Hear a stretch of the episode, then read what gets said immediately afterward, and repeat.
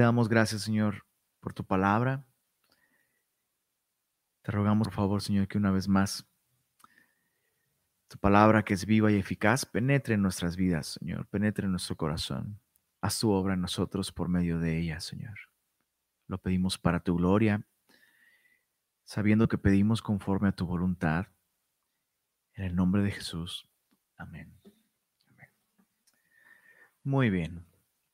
Pues abre tu Biblia en Isaías, Isaías capítulo 13. El día de hoy continuamos con este fantástico libro.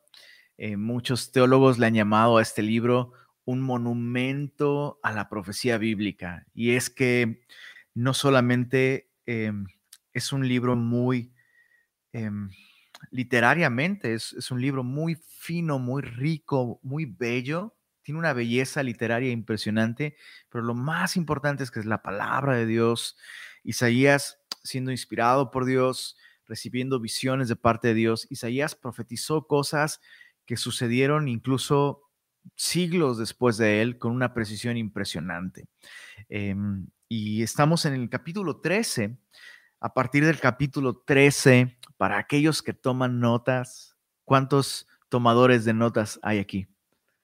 Si tú tomas notas, pon ahí en tu red social, yo tomo notas. es, muy útil tomar notas. No todos tienen que hacerlo. Hay personas a quienes eh, les cuesta más trabajo poner atención al anotar eh, y ponen mejor atención y entienden mejor si no toman notas. Pero si eres como yo, bienvenido al club.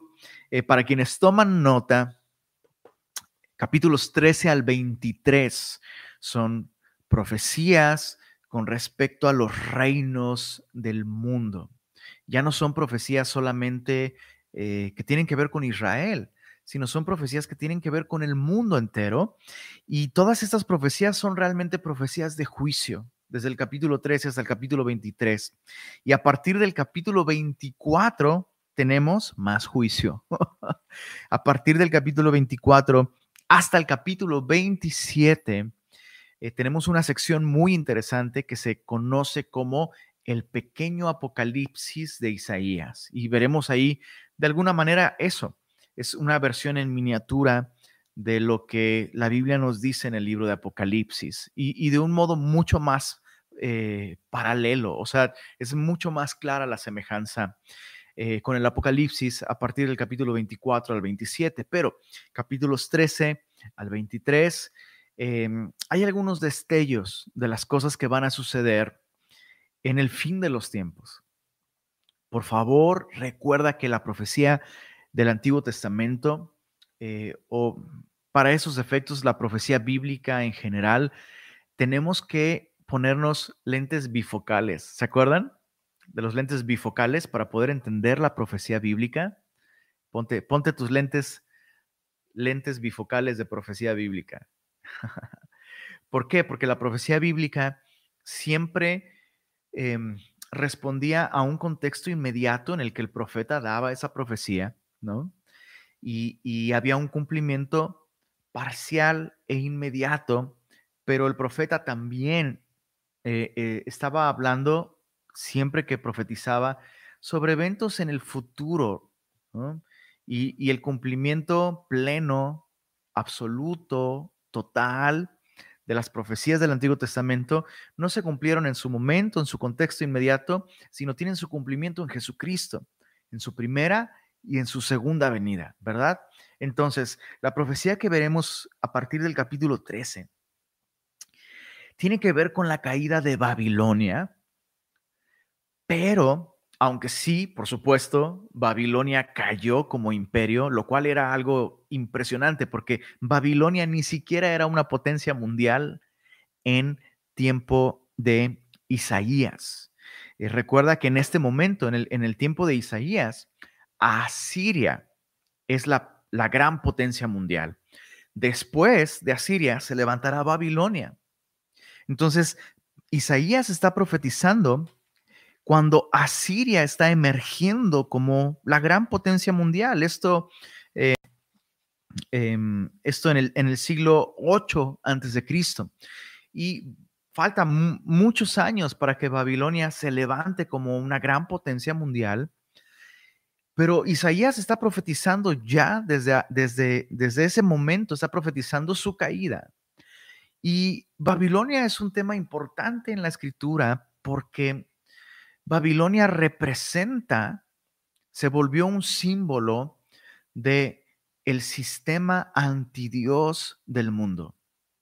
Babilonia, escucha esto, Babilonia representa todo este sistema de valores que le proveen al hombre satisfacción, placer, éxito, comodidad, riqueza inmediata sin Dios. eso es lo que Babilonia representa. Y, es bien interesante cuando uno estudia incluso el fundador de Babilonia, lo vemos en el, en el libro de Génesis capítulo 10, versos 8 al 10. No vayas para allá, solo apúntalo. Génesis 10, versos 8 al 10. La Biblia describe quién fundó Babilonia y Babilonia fue fundada por Nimrod, quien fue el primer, el primer valiente, se le llama valiente de la tierra, guerrero delante del Señor, pero no significa algo bueno, sino es alguien que hace guerra ante el rostro del Señor. Es, es la primera la primera figura humana que reúne a todas las personas bajo una bandera con principios ideales que van en contra de Dios. Entonces, vemos que de hecho este, el principio de su, de su reino de Nimrod, que es este, esta figura del anticristo, porque en el futuro va a haber otra vez un personaje que se va a levantar como un gran líder mundial, va a unir al mundo entero y, va a dirigir una rebelión en contra de Dios. Entonces Nimrod se vuelve un símbolo, es, el, primer, uno de los primeros, o mejor dicho, el primer símbolo de lo que el anticristo será en, los tiempos finales, va a unir al mundo entero en contra de Dios. Y, bueno, a partir de entonces se vuelven a repetir estos símbolos, vuelven a levantarse estas figuras que representan, algunos de ellos representan al anticristo, eh, y, en este caso Babilonia se vuelve eh, un, símbolo de eso. Entonces veremos una profecía, capítulo 13, que tiene un cumplimiento eh, relativamente inmediato a la vida de Isaías cuando cae Babilonia, pero también esto estará apuntando a la caída de Babilonia profetizada en el capítulo 17 y 18 de Apocalipsis. Allá en esos capítulos se describe de manera profética también el, cumplimiento pleno de esta profecía, cuando el sistema de este mundo, interesante, Babilonia, la religiosa, Babilonia, la comercial, caen. ese es el, sistema de valores antidios de este mundo. Hay espiritualidad en el mundo sin Dios hay, eh, si, se me permite la expresión, ¿no? valores metafísicos. La gente no tiene necesariamente que ser cristiana para creer en lo espiritual, en lo metafísico, en lo que trasciende eh, lo, lo natural, pero buscan esas cosas sin Dios. Interesante, ¿no? Y tenemos este otro lado de esta misma moneda, que es Babilonia la comercial. Entonces, este sistema de valores antidios te puede atrapar te puede atrapar con misticismo, te puede atrapar con espiritismo o, simplemente ser una persona espiritual. Dices, eh, la gente dice, eso es muy bueno, yo soy, yo soy una buena persona, pero soy muy espiritual. No necesariamente es algo bueno. Eh, puede ser, si estás em, eh, practicando algún tipo de misticismo oriental, podrías estar siendo literalmente una presa de Babilonia, ¿no? Y lo mismo con Babilonia la comercial. Ya me extendí demasiado con, con este cuadro, pero, pero va a tener mucho sentido a medida que avanzamos. Capítulo 13, profecía sobre Babilonia, revelada a Isaías, hijo de Amós. Levantad banderas sobre un monte, alzad la voz a ellos, alzad la mano, para que entren por, puertas de príncipes. Hay, hay, mucha, hay mucho misterio. Mientras Isaías describe esta profecía, se, habla de cómo eh, se está convocando a un ejército. Se levantan las banderas y se les ordena a ellos. ¿Quiénes son ellos? Vamos a descubrirlo. Verso 3. Yo mandé a mis consagrados, está hablando el Señor. Yo mandé a mis consagrados. Asimismo llamé a mis valientes para mi ira, a los que se alegran con mi gloria. Se nos dice aquí que Dios está llamando a personas que Él consagró especialmente para llevar a cabo su juicio y para derramar su ira sobre Babilonia. Sorprendentemente, Dios no está hablando de la nación de Israel, porque la nación de Israel precisamente será llevada cautiva por Babilonia. Entonces, ¿de quién está hablando aquí? Eh, está hablando nada más y nada menos que de los medos y de los persas. De hecho, en el verso 17 dice, he aquí yo despierto contra ellos, es decir, contra Babilonia a los medos. Entonces, em, de hecho, en, en Isaías 45 también se nos habla de Ciro, rey de Persia, como el ungido del Señor, un rey, un gobernante que ha sido capacitado por Dios sobrenaturalmente para llevar a cabo sus propósitos. Y esto es algo que nos, debe, esto es algo que nos debe no solo sorprender, sino que nos debe consolar a ti y a mí. Que no importa cuál sea la figura de autoridad y, y la potencia mundial, no importa cuál sea la potencia en nuestro propio país, la potencia política, la figura de autoridad, la persona de más influencia, a veces como cristianos nos desesperamos viendo tanta corrupción, viendo tanta mentira, viendo tanto engaño, viendo tanto, tanta injusticia. Y se nos olvida una lección muy importante que de hecho em, el rey de Babilonia tuvo que aprender, Nabucodonosor, en el capítulo 4 de Daniel. Eh, no vayas para allá, pero en el capítulo 4 de Daniel, eh, Nabucodonosor cuenta su testimonio y cuenta cómo mientras él pensaba que él había conseguido todo ese poder, que él había logrado eh, por medio de su sabiduría conquistar al mundo, básicamente, así como, como Pinky Cerebro, ¿no? Nabucodonosor pensó que él por su propio poder había conquistado al mundo entero y Dios lo humilló. Nabucodonosor literalmente perdió la razón, ¿no? desarrolló algún tipo de enfermedad mental, se creía buey, un animal, literalmente. eso es algo que incluso sucede el día de hoy, está documentado. Es una enfermedad mental que incluso puede tener un cierto tipo de efecto en tu, en, tu anatomía, en tu cuerpo. Y básicamente perdió la razón. Y pasado el tiempo, siete tiempos, siete años, Dios le permite recobrar la razón cuando Nabucodonosor alza sus ojos al cielo y dio gloria al Altísimo, al que vive por los siglos. Y dice allá en Daniel capítulo 4, yo Nabucodonosor alabo y enaltezco al Dios del cielo, porque ahora, ahora sé que el Altísimo es quien tiene el dominio sobre el reino de los hombres. Entonces, ¿quién está realmente en control de este mundo que está fuera de control. Pareciera que el mundo está, y, es cierto, el mundo está fuera de control, pero hay alguien que está en control de este mundo descontrolado. Y ese es nuestro Dios. Entonces, incluso aquellas figuras crueles y despiadadas que vemos en el mundo sirven al propósito de Dios. Dios está en control.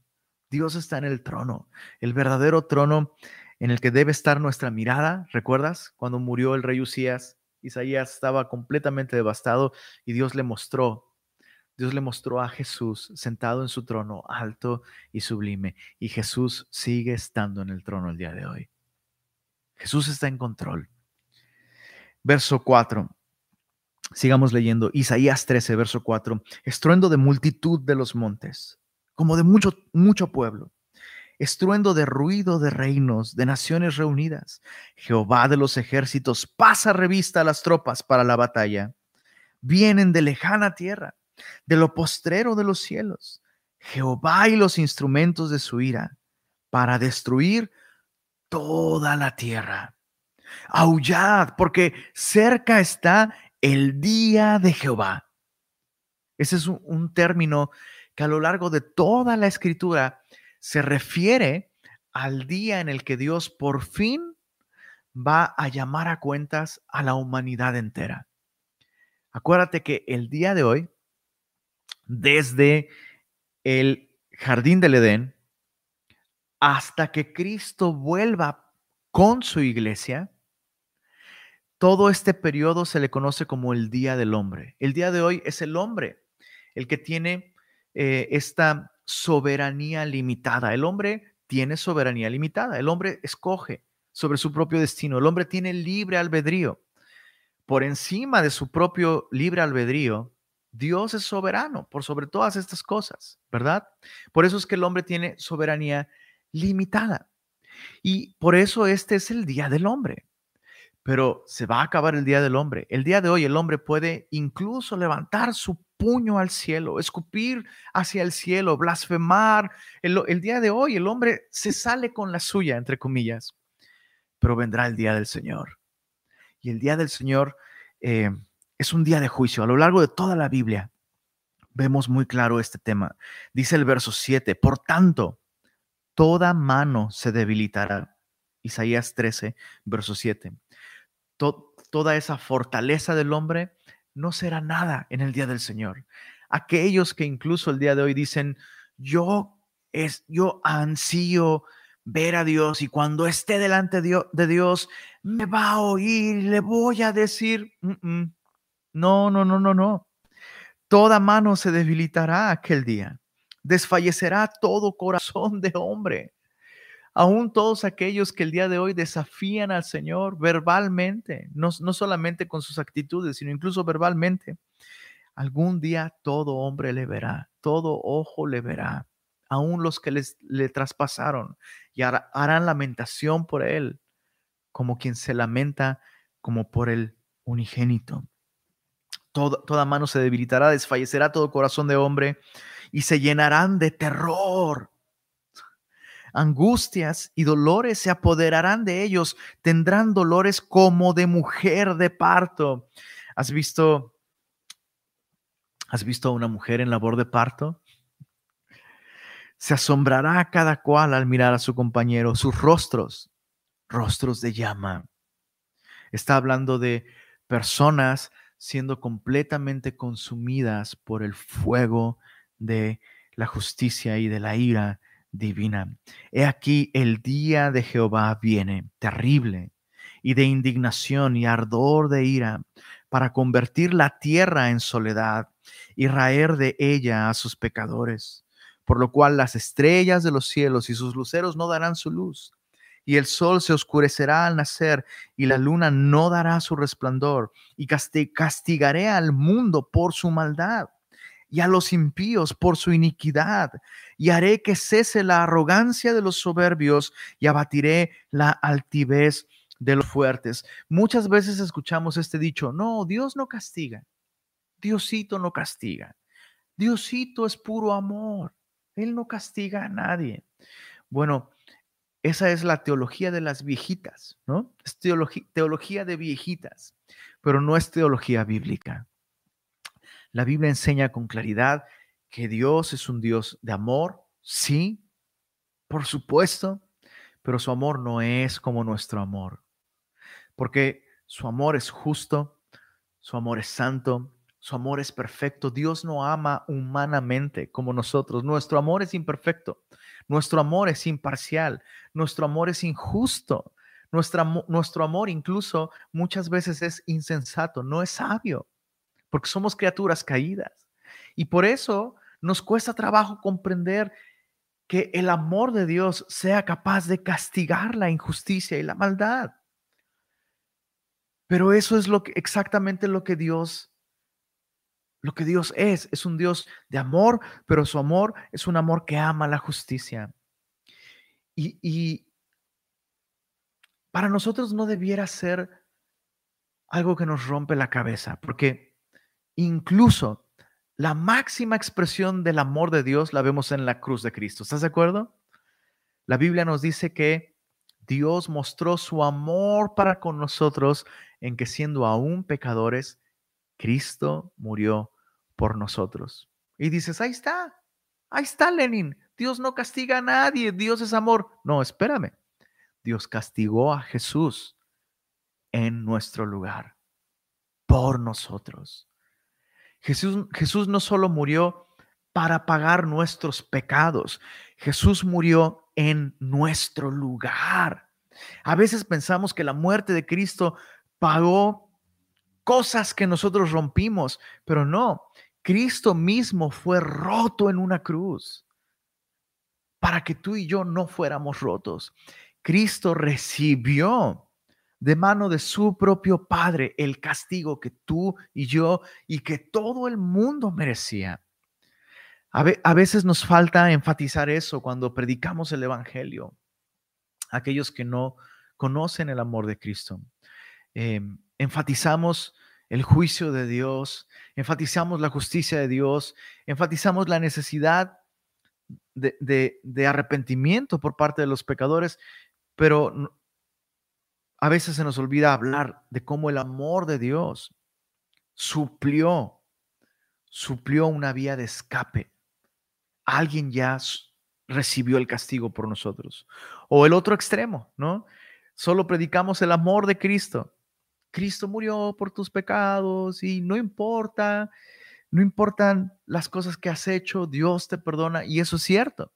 Pero se nos olvida enfatizar que el amor de Cristo en la cruz del Calvario no fue una simple demostración, mira cuánto estoy dispuesto a sufrir. No, no, no. Jesús estaba pagando nuestros pecados. Entonces vemos, vemos en la Biblia que todos aquellos que han confiado en Jesús reciben la gracia de Dios y reciben salvación. Pero todos aquellos que han rechazado a Jesús y el mundo que ha rechazado a Jesús tendrá que enfrentar la justicia de Dios. Y por eso Dios castigará, capítulo 13 de Isaías, verso 11, castigará al mundo por su maldad. Si tú estás escuchando esto y no eres cristiano aún, estás interesado en escuchar lo que los cristianos creen, lo que la Biblia enseña, quiero invitarte a que recibas hoy la gracia de Dios en Jesucristo. Cristo ya cargó el castigo que todos nosotros merecemos. Yo el primero. Yo merezco la ira de Dios. Yo merezco el castigo de Dios. Yo he pecado. Pero Dios ha provisto a través de Jesús salvación para mí. Y créeme, créeme, si Dios me ha perdonado a mí, Dios puede perdonarte a ti. Así que a, todos aquellos que decidan rechazar el regalo de salvación en Cristo, tendrán que enfrentar la justicia de Dios por sus propios méritos. Verso 12. Eh, Isaías describe cómo será este castigo de Dios al mundo entero. Verso 12, Isaías 13, haré más precioso que el oro fino al varón. Habrá una gran mortandad.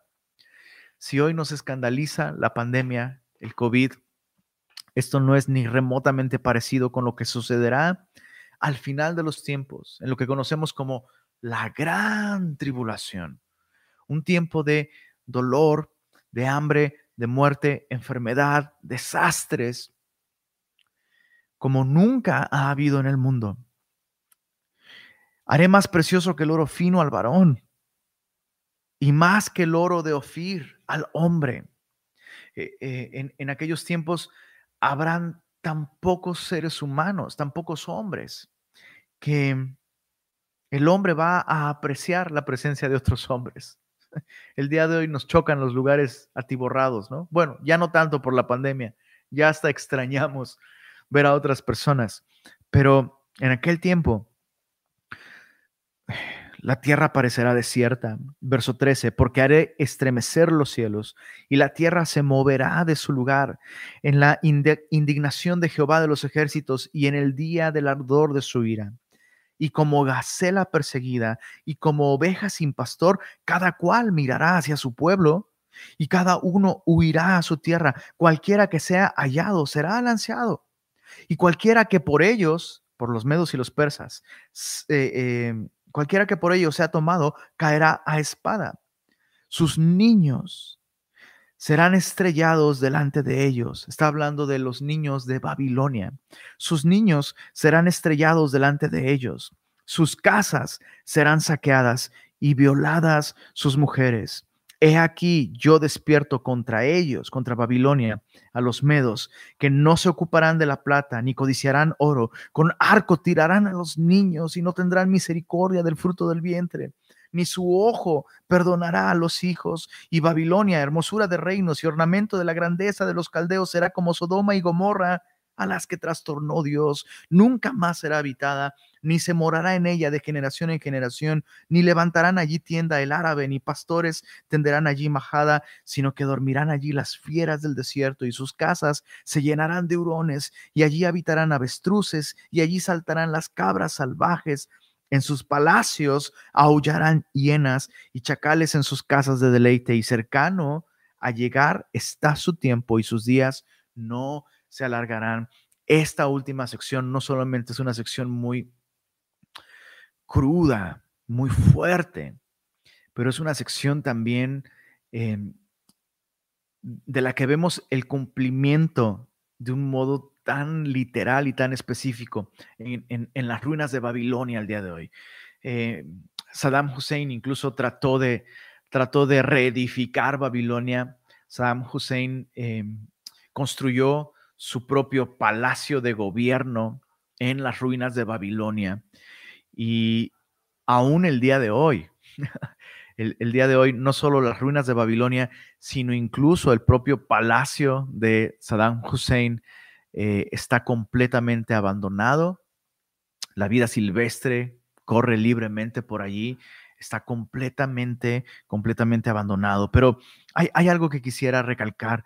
Eh, eh, esta sección donde vemos sobre los niños de Babilonia siendo estrellados delante de sus propios padres. Sus casas serán saqueadas, violadas sus mujeres. Con arco tirarán a los niños y no tendrán misericordia del fruto del vientre. Es una sección muy dura. Es una sección muy dura. Y muchas veces este tipo de porciones eh, se vuelven incluso una piedra en el zapato de los creyentes, ¿no? Decimos, ¿cómo Dios puede permitir que cosas así sucedan? Pero es importante recordar, en primer lugar, en primer lugar, es importante recordar que Dios es el dueño de absolutamente cada persona que existe en este mundo.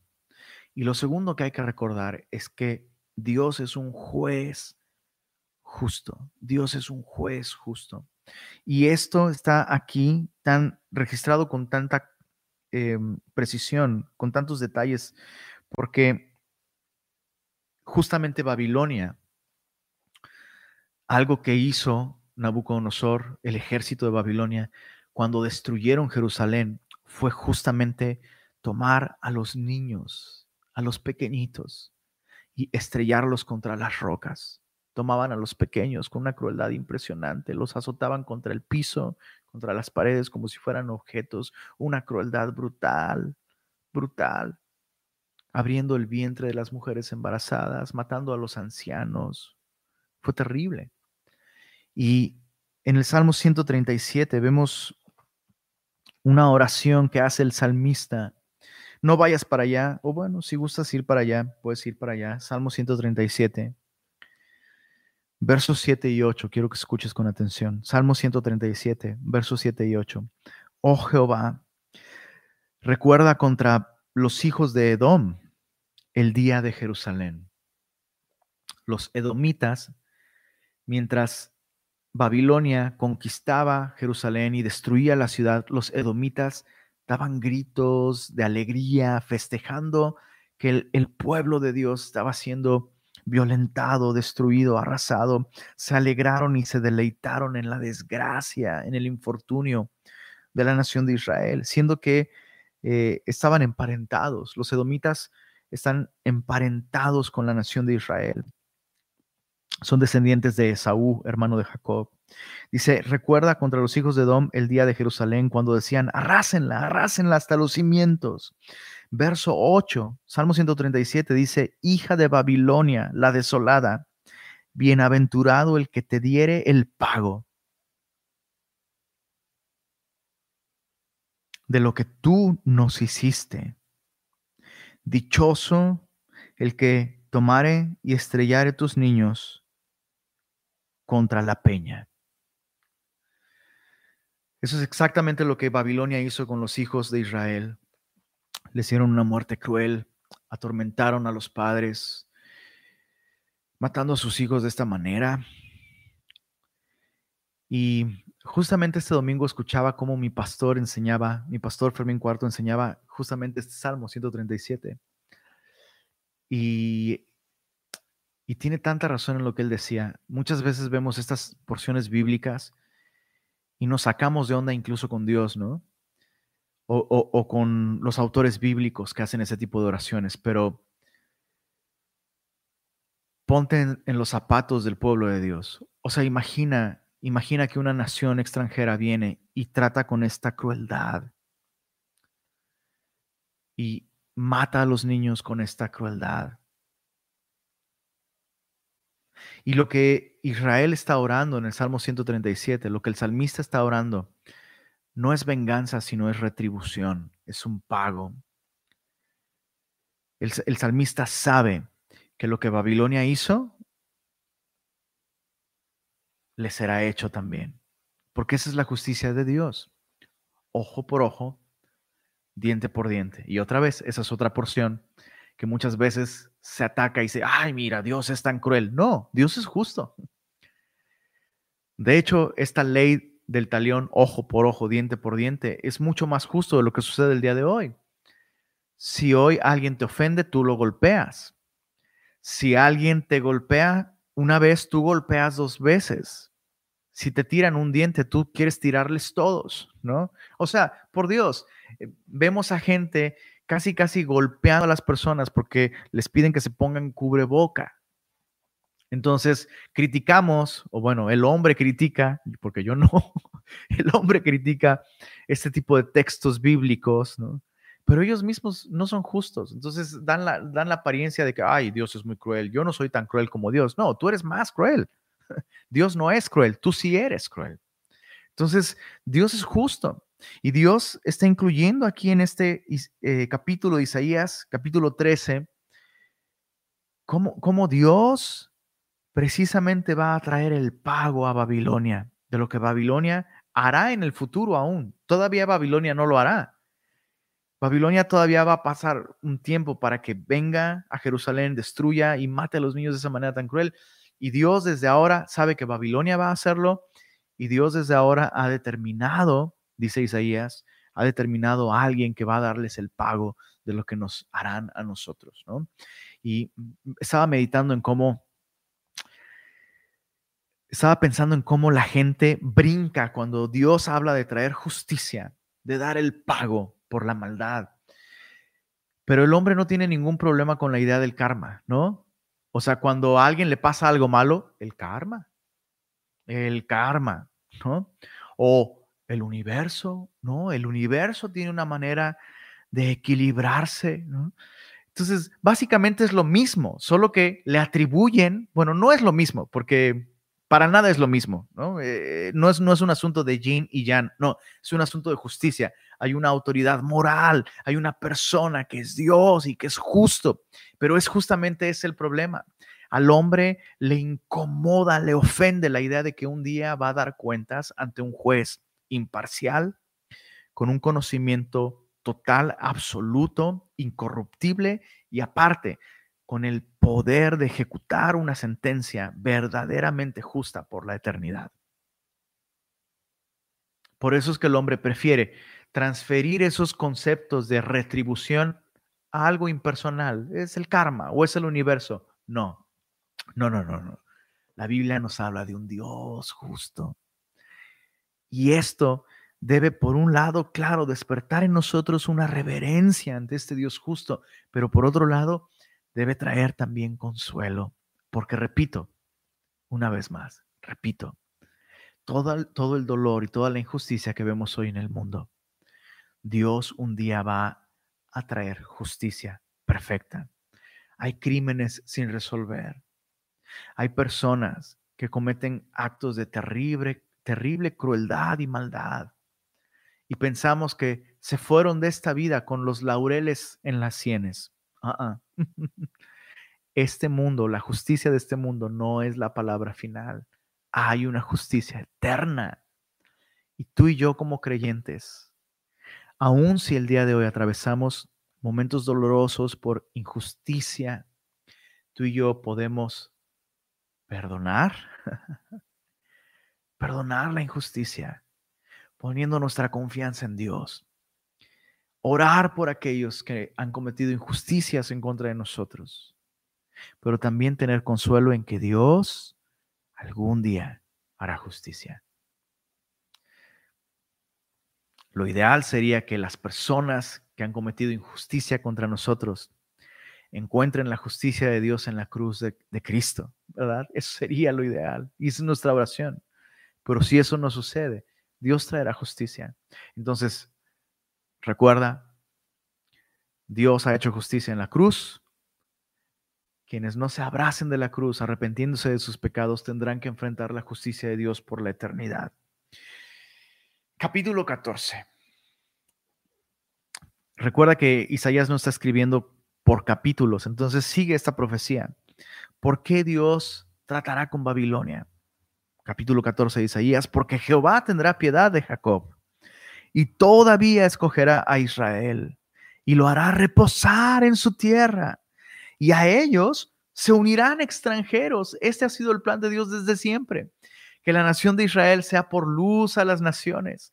Entonces cuando Dios juzga a Babilonia, Babilonia caiga, emerge el imperio medo-persa. Los persas van a permitir que los judíos regresen a Jerusalén y reedifiquen. Y bueno, dice aquí Dios, no solo, eh, no solo Israel va a regresar a Jerusalén, otras naciones van a unírseles también.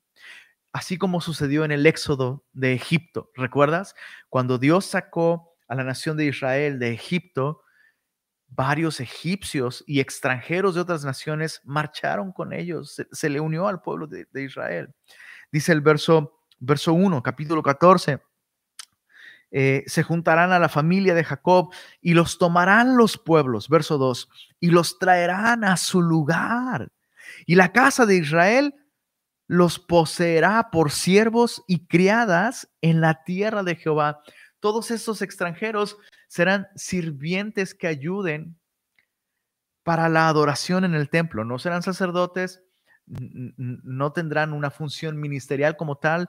Em, recuerda que la adoración en el templo implicaba muchísimo trabajo, como conseguir madera para poder quemar en el altar y poder ofrecer los sacrificios, eh, limpiar sangre, llevar desechos, eh, eh, acarrear agua y cosas por el estilo. Y las naciones, fíjate, las naciones, cuando Israel se ha restaurado, todas las naciones dirán, yo prefiero ser, ahora sí que prefiero ser un gato en el pueblo de Dios, en la casa de Dios. prefiero ser un, el gato de Dios. El, ¿Sí se entiende? En, en el norte se usa esa expresión. Digo, en el resto del país se usa de un modo peyorativo, ¿no? Ofensivo. Tú eres un gato. Pues, prefiero ser un gato en el templo de Dios que ser un león en Nuevo León. Ah, todo mal. Bueno, esa es la idea. Esa es la idea. Imagínate, o sea, esto es inaudito. Imagínate regios renunciando a su regiez para ser personas sin nombre al servicio de Dios. Uy, eso será glorioso. Ojalá eso esté sucediendo el día de hoy también. Pero eso es lo que va a suceder entonces. Y dice el verso, Isaías 14, dice en el verso 3,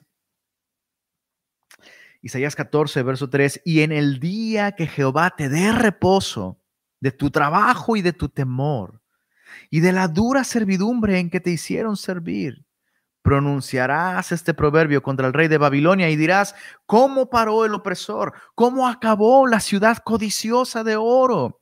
Quebrantó Jehová el báculo de los impíos, el cetro de los señores, el que hería a los pueblos con furor, con llaga permanente, el que se enseñoreaba de las naciones con ira y las perseguía con crueldad. Entonces, el verdadero cruel no es Dios, la crueldad es totalmente un asunto del hombre. Y Dios, lo que, lo que llamamos crueldad por parte de Dios por traer sus juicios, no, es justicia. Justamente lo que Dios va a hacer al juzgar al mundo y castigar al mundo en el día de Jehová va a ser poner un fin a la crueldad de la humanidad. El verdadero cruel es el hombre.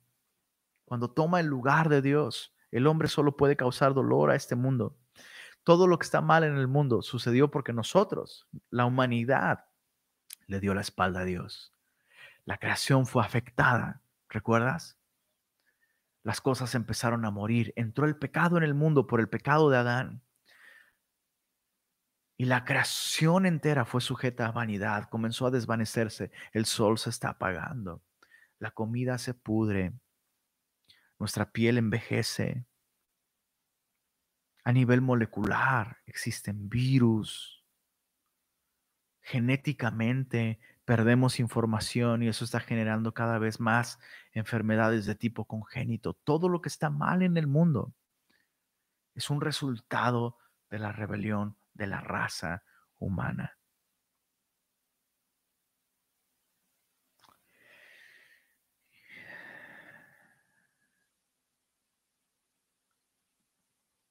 Isaías 14, verso 7. Toda la tierra está en reposo y en paz. ¿Te das cuenta? Entonces quiero que observes cómo Isaías está hablando de la caída de Babilonia. Y está, está hablando de la caída de Babilonia porque el rey de Babilonia va a ser juzgado por Dios. Cosa que sucedió en tiempo de Daniel. En tiempo de Daniel. Eh, sucedió. Pero mientras Isaías escribe la caída de Babilonia y del rey de Babilonia, de pronto empieza, empieza a usar un lenguaje que nos habla de alguien que realmente está detrás del rey de Babilonia. Y lo que aprendemos aquí por esta porción es que incluso en el fin de los tiempos, cuando se levante el anticristo, será un personaje humano. Por supuesto, será un hombre, pero este hombre que gobernará y que unirá al mundo entero en contra de Dios, es un hombre que estará siendo usado por Satanás, nada más y nada menos que Satanás. Y vemos a lo largo de la Biblia eso, que muchas veces estos gobernantes que se rebelan en contra de Dios, no nada más es una rebelión que brota de su propio corazón caído, sino Satanás alimenta la rebelión y usa a estas personas en autoridad para corromper aún más a las naciones y al mundo, promoviendo sus ideas, promoviendo su sistema de valores. Entonces, eh, vemos eso, eh, por ejemplo, en Daniel capítulo 10. La Biblia nos dice en Daniel capítulo 10 que mientras Daniel oraba por su propia nación, oraba por el mundo entero y por cómo estas potencias mundiales se levantan y el plan de Dios para todas las edades, Daniel empezó a orar, empezó a interceder. Y em, la, Biblia, la Biblia nos dice que Dios envió una respuesta con un ángel mensajero, pero el príncipe de Persia se le opuso a este, a, este ángel y entonces Dios envió al arcángel Miguel, el arcángel Miguel, solo hay uno. Siempre, siempre que la Biblia habla del arcángel Miguel, lo, menciona con este artículo, el arcángel, es el príncipe de los ángeles, es el de más rango. Y es justamente este arcángel quien va a apresar a Satanás en el fin de los tiempos. Lo va a encerrar y lo va a arrojar a las prisiones, al abismo, ¿no? Entonces, vemos a lo largo de la escritura que muchas veces, no siempre, pero muchas veces potencias mundiales, eh, líderes con gran autoridad en la escena mundial, detrás de ellos hay un poder diabólico. Y tú, lo, tú y yo lo podemos recordar, personas como Hitler, ¿no? Eh, bueno, creo que Hitler es eh, sin duda el, máximo ejemplo, ¿no? Mussolini, en fin, muchísimo, muchísimas ideas, ¿no? Y, no necesariamente gobernantes, ¿no? Eh, autores y promotores de, de, ideas anti Dios. Y vemos aquí cómo Dios está anunciando la caída de ese rey, pero Isaías describe algo más. Sigamos leyendo. Isaías 14, verso 7. Toda la tierra está en reposo y en paz se cantaron alabanzas. Aún los cipreses se regocijaron a causa de ti, es decir, de la caída de este rey, de este gobernante, de este príncipe, ¿no? Y los cedros del Líbano diciendo, desde que tú pereciste no ha subido cortador contra nosotros.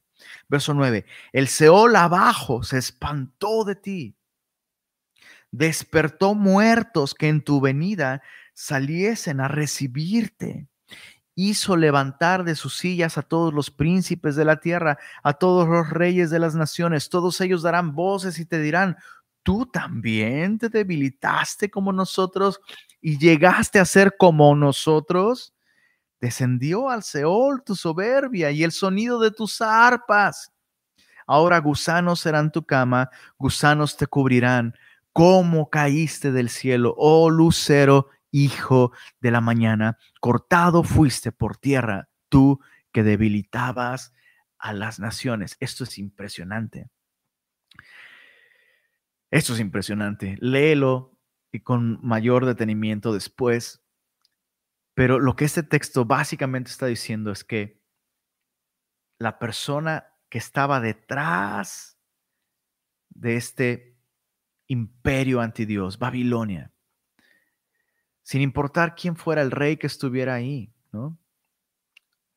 La persona que estaba detrás de todo este sistema de valores en contra de Dios, que exaltaba al hombre en lugar de exaltar a Dios, era nada más y nada menos que Satanás.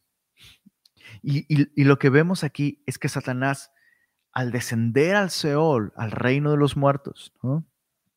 E, e, esto es lo que los israelitas conocían. Ellos no tenían idea del infierno, en el Antiguo Testamento solo tenían la idea de el reino de los muertos, ¿no? Y lo que vemos aquí es que Satanás va a llegar al infierno, no como el rey del infierno. Por favor, quitémonos esa idea, no es bíblica, no es bíblica.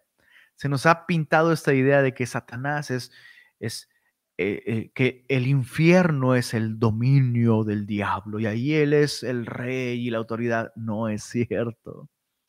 No es cierto, no es cierto, no es cierto. Satanás será el más miserable de los presos del infierno. ¿Qué sucede cuando algún criminal cuando alguna de estas cabezas de cárteles o de organizaciones criminales que hizo daño a otras organizaciones criminales, ¿no? Y esta persona cae y llega a la prisión. Todos aquellos con los que se metió están ahí. Y eso es exactamente lo que va a suceder aquí. Necesitamos esta idea bíblica. Hay cristianos que aún le tienen miedo al, diablo y, tampoco es que tú y yo vamos a andar retando al diablo y, y, peleando con el diablo. No, no, no, no, no estoy diciendo esto. Lo que estoy diciendo es que Dios ya determinó cuál va a ser su final. Y Él no va a ser el rey del infierno. Escucha esto. semilloso, escucha esto. Dios es rey del infierno. Nuestro Dios es Dios sobre todas las cosas. Nuestro Dios aún gobierna y gobernará el infierno. A veces se habla del infierno como el lugar donde Dios no está. Dios es omnipresente, Dios está en todos lados. Y en el infierno se expresará, por supuesto, solo los aspectos de la ira y de la justicia de Dios. Y Satanás será el más miserable de los presos del infierno. Justicia. Justicia. Verso 13, Isaías 14. Tú que decías en tu corazón.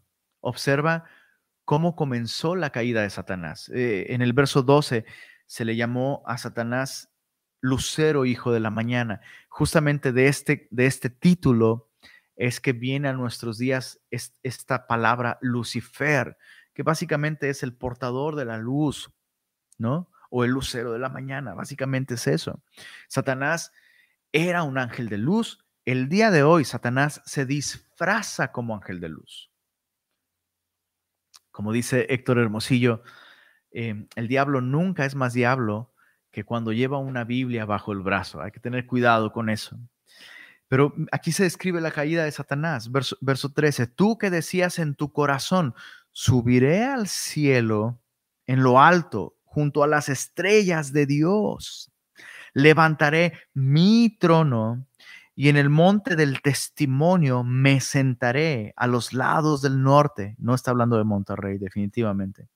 Sobre las alturas de las nubes subiré y seré semejante al Altísimo. Ahí está la gran mentira. Justamente lo que el diablo quería y no pudo conseguir, justamente es la manera en la que el diablo hizo que el hombre cayera. El diablo sabía qué es lo que iba a pasar cuando el hombre quisiera ser como Dios. Aunque el hombre ya tenía la imagen de Dios. Pero Satanás justamente es lo que le ofrece al hombre. ¿Por qué? Porque Satanás tentó al hombre con aspirar a ocupar el lugar de Dios o ser igual que Dios, porque eso es exactamente lo que llevó a Satanás a su caída. Y cuando, cuando Satanás vio a una criatura que realmente sí reflejaba la belleza de Dios, quiso destruirla. ¿Cómo? Apelando al orgullo. Puede ser como Dios. Es lo que decía Satanás. Entonces, cada vez que el hombre usurpa el lugar, la posición, la autoridad, la soberanía de Dios. Cada vez que el hombre se establece como su propio centro de gravedad, está cayendo en esta misma arrogancia. Es muy enfático el lenguaje que, que se usa aquí eh, Isaías escribe de un modo muy enfático las palabras de Satanás, yo subiré al cielo, yo levantaré mi trono, yo me sentaré a los lados del norte, yo subiré sobre las alturas de las nubes, yo seré semejante al Altísimo. Y luego viene la respuesta de Dios, y también Dios es muy enfático, no, yo te, tú derribado eres, tú echado eres, tú no serás contado. Leamos, verso 14 perdón, verso 15, Isaías 14, mas tú derribado eres hasta el Seol, a los lados del abismo. Se inclinarán hacia ti los que te vean, te contemplarán diciendo, ¿es este aquel varón que hacía temblar la tierra, que trastornaba los reinos, que puso el mundo como un desierto, que asoló sus ciudades, que a sus presos nunca abrió la cárcel? Todos los reyes de las naciones, todos ellos yacen con honra, cada uno en su morada comienza a mezclarse este lenguaje, a veces hablando de este príncipe espiritual, pero en otras de este príncipe humano. Todos los reyes de las naciones nacen, eh, perdón, yacen con honra en su morada, pero tú echado eres de tu sepulcro como vástago abominable, como vestido de muertos pasado a espada que descendieron al fondo de la sepultura, como muerto, como cuerpo muerto hollado, no serás contado con ellos en la sepultura, porque tú destruiste tu tierra, mataste a tu pueblo. no será nombrada para siempre la descendencia de los malignos. Solo un paréntesis aquí. Qué miedo desear una función de autoridad civil. Bueno, desear cualquier posición o función de autoridad, qué miedo. Es mucha responsabilidad. La autoridad en términos bíblicos jamás nos habla de privilegios, siempre nos habla de responsabilidad y de función. Aquí Dios hace responsable a este líder humano. Sus decisiones de este líder humano ocasionaron la muerte de su propio pueblo. ¿Y a quién hace Dios responsable de todas esas muertes? Al gobernante. Por eso es que la Biblia nos insta, nos urge a orar por los reyes y por todos aquellos que están en eminencia. El día de hoy solo vemos a las personas en autoridad con muchos privilegios y a veces abusando de esos privilegios. Nosotros como cristianos debemos verlos como personas sobre las que reposa una gran responsabilidad y un día darán cuentas, sean cristianos o no. Qué terrible. Esto nos va a ayudar a ver a nuestros gobernantes con con compasión. Nos va a llevar a orar de verdad, de corazón por nuestros gobernantes. Verso, verso 21. Preparad sus hijos para el matadero, por la maldad de sus padres. No se levanten, ni posean la tierra, ni llenen de ciudades la faz del mundo. Porque yo me levantaré contra ellos, dice Jehová de los ejércitos, y raeré de Babilonia el nombre y el remanente, hijo y nieto, dice Jehová. Y el día de hoy,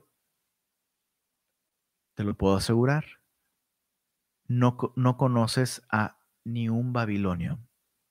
No ves gente de Babilonia caminando por ahí. No existe Babilonia, existen ruinas, nada más. Y aún aquellos que intentaron reconstruir Babilonia como Saddam Hussein, su memoria no existe más. Fueron raídos, borrados de la faz de la tierra. Dice el verso 23, y la convertiré en posesión de erizos y en lagunas de agua, y la barreré con escobas de destrucción. Cuán poético es Isaías. Dice Jehová de los ejércitos. Entonces, en medio de todo este juicio divino, nosotros como creyentes, ¿qué es lo que vemos? Me llama mucho la atención cómo Isaías describe toda esta destrucción como algo que va a traer aflicción a aquellos que no adoran al Señor y que no han confiado en Él. Pero eso mismo que es dolor y destrucción para quienes no han confiado en el Señor, es descanso para su pueblo. El día de Jehová, que será día de, de, indignación para quienes no han vuelto sus ojos al Señor en arrepentimiento y en fe, ese mismo día será día de descanso para su pueblo. ¿Cómo vas a recibir tú el día del Señor? Ya sea que el Señor Jesús regrese a establecer su reino de justicia, o que tú cruces los umbrales de esta vida para enfrentarte al juicio de Dios. La Biblia dice que está establecido para los hombres que mueran una sola vez y después de esto el juicio. ¿Y cómo sabemos que esto es verdad? Bueno, pues dicen algunos, nadie ha regresado de los muertos, regresó de los muertos. Jesús resucitó. Y Jesús pagó en una cruz por todos nuestros pecados y Jesús nos invita a arrepentirnos de nuestros pecados y rendir nuestras vidas en adoración por su gran amor. Entonces, ¿cómo vas a enfrentar el día del Señor? Para aquellos que hemos puesto nuestra confianza en Jesús, repito, el día del Señor, el día que Él traiga su reino de justicia, será un día de descanso para nosotros. Así que podemos esperar, esperarlo con esperanza. Sin embargo, no pudimos avanzar mucho en, en el libro de Isaías, pero en los próximos capítulos, aunque Isaías seguirá denunciando y advirtiendo y anunciando la ira de Dios que viene al mundo, tarde o temprano viene. Aunque Isaías habla de la ira de Dios, Isaías la predica con una compasión impresionante.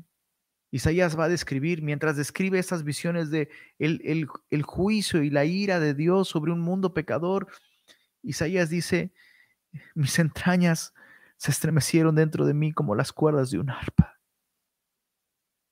Mi corazón da gritos por la devastación de la tierra. Entonces nosotros estamos en ese paréntesis igual que Isaías. Por un lado, la ira de Dios, perdón, la justicia de Dios. Sí, en su ira va a traer descanso, por fin va a cesar la maldad, pero va a ser duro también. Y por eso tú y yo debemos predicar a Jesucristo. Debemos predicar esas dos cosas. Semillosos, debemos predicar esas dos cosas. El gran problema del hombre es que un día va a enfrentar la ira de Dios. El gran problema del hombre es el pecado. Y la gran solución y la gran esperanza del hombre es Jesucristo. Dios en su justicia ha provisto un medio de salvación para todos los hombres. Y ese medio de salvación es Cristo Jesús. Señor, gracias por este, este gran mensaje de esperanza que hay para nosotros en Cristo. Gracias porque un día abriste nuestros ojos no solo a tu justicia y a nuestro gran pecado, Señor, pero abriste nuestros ojos a tu gran amor y a la gran esperanza que hay para nosotros al pie de esa cruz.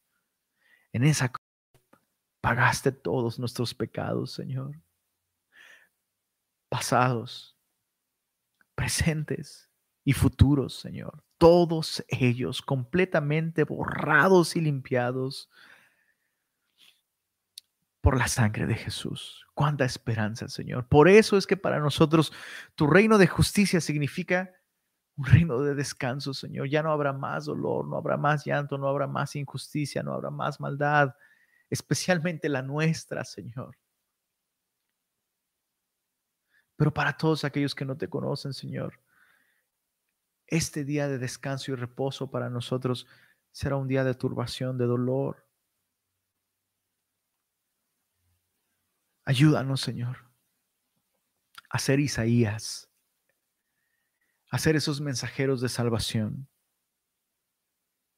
Abre nuestros labios, Señor, con compasión, pero con verdad también. Úsanos, Señor, para advertir al mundo, Señor de su gran problema. Danos sabiduría, Señor, y permítenos hacerle honor a la verdad de tu palabra. No permitas que sigamos predicando religión, Señor. No permitas que sigamos confundiendo a la gente, haciéndole creer que su problema es las cosas que hacen. No permitas que prediquemos, por ejemplo, Señor, en contra del Halloween. El Halloween no es el problema, Señor. Que los niños se disfracen no es el problema. El problema es que somos pecadores, Señor. Y la gran solución es poner nuestra confianza en Jesús. Abre nuestros labios con este mensaje, Señor. Y gracias por tu palabra, Señor. Y gracias por esta esperanza. Consuela a todos aquellos que el día de hoy están sufriendo algún tipo de injusticia, Señor. Y ven pronto, Señor Jesús. Ven pronto, Señor. Amén.